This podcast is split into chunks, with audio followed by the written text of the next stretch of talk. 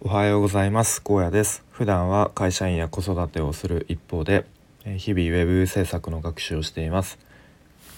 このチャンネルではこのチャンネルでは現在進行形の学習についての話や日々の生活での気づきや学びをアウトプットしています。と昨日はちょっと寝るのが遅くなってしまって今朝は、えー、まあ、かなり寒いこともあり起きるのがえだいぶ辛かったんですけれどもちょっと頭がぼんやりしている中で頑張って話していこうと思います。で、えっとまあ、昨日なんで寝るの遅くなっちゃったかというと、と、今入ってる web 制作スクールの講師の方が受講生向け受講生限定に、とまあ、動画を、えー、なんだ配布配布じゃないや、まあ、限定に動画を見れるようにしてくれてで、まあ、その動画っていうのが以前その講師の方が、えー、行った、まあ、ワークショップ、まあ、具体的に言うとと、まあ、ウェブ制作の中で HTMLCSS の、まあ、いろんなこう実装方法とか、まあ、こういうふうにやるとすごく効率的にコードが書けますよみたいななんかそういうのをツイッターで募集してで、まあ、その時も、えー、限定で行われたオンラインでのワークショップの様子を動画で見れるようにしてくれたんですけれどもそそれを見てたら、うん、すごく面白くて、まあ、面白いっていうのはこ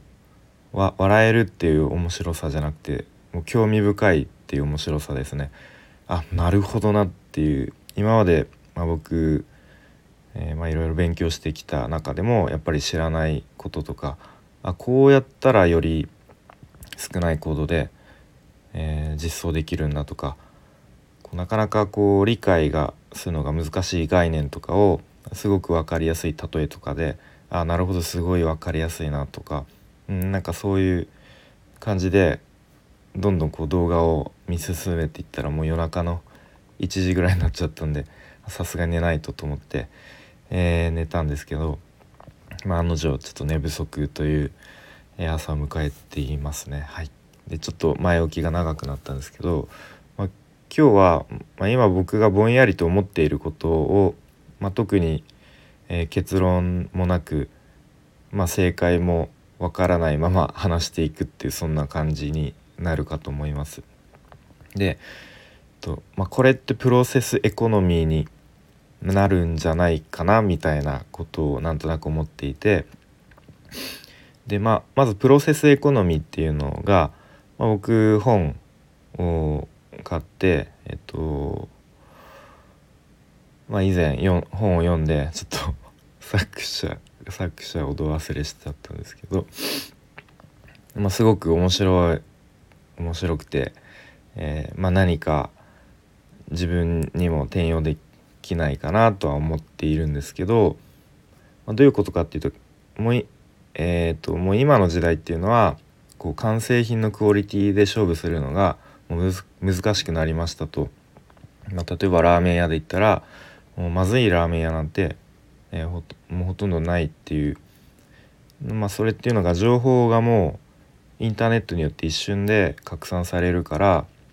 そういう、えー、なんだろう。やり方とかもすぐに真似されてしまうみたいな、まあ、すごくざっくり言うと。まあ、なので完成品で、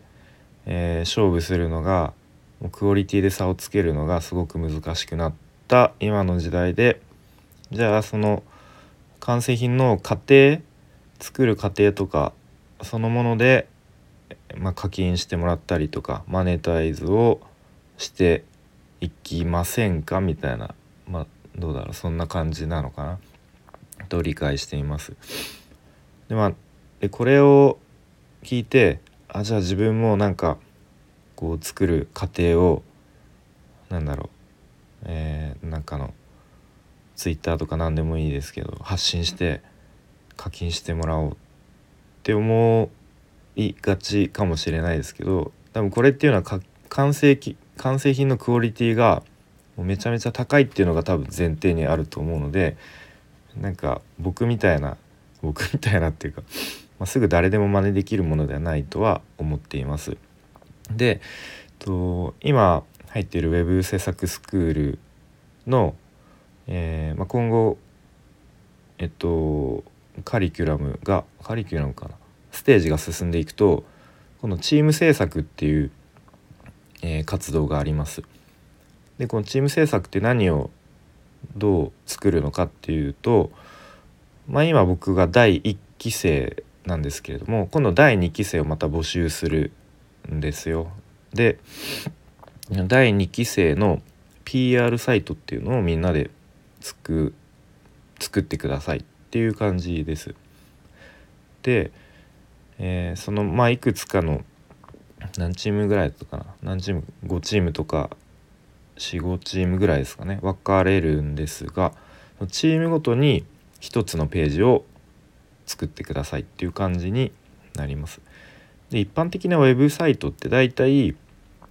まあ、トップページがあってで他のページもなんとなくこうレイアウトというか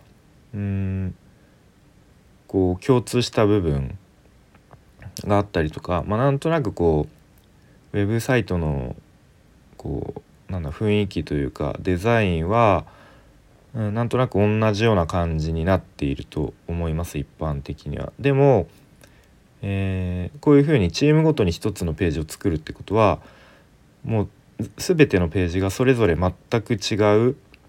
デザインとか、まあ、雰囲気の、えー、全然逆に共通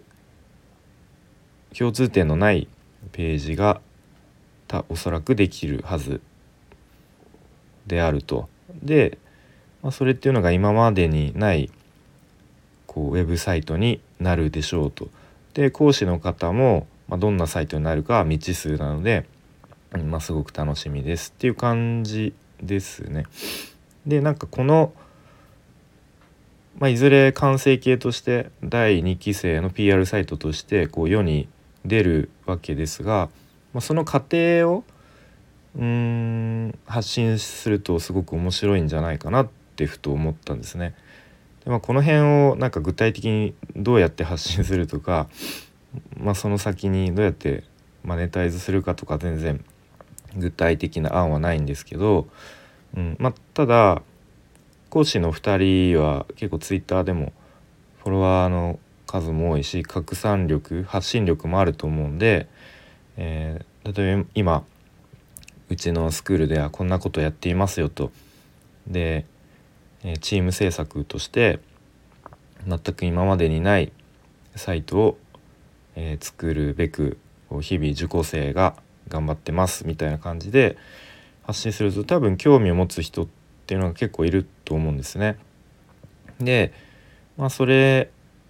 まあ、スクールとか全然興味ない人でも、まあ、単純にその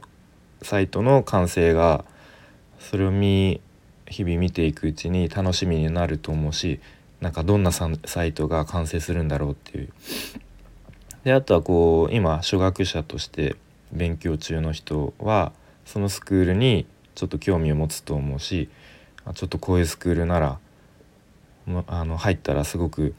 うん実力スキルつきそうだなとかスクールに興味持ってもらうだろうしあと結構そういう今のウェブ制作とかウェブデザインのスクールって結構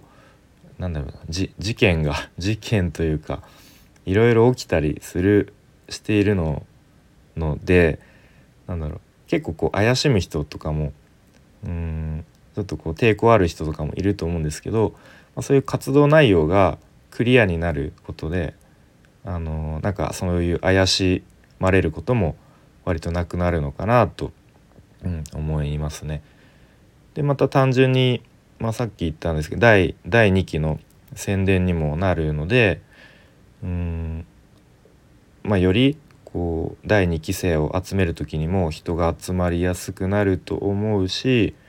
うん、すごくこう熱意のある人が集まるんじゃないかなと思いますね。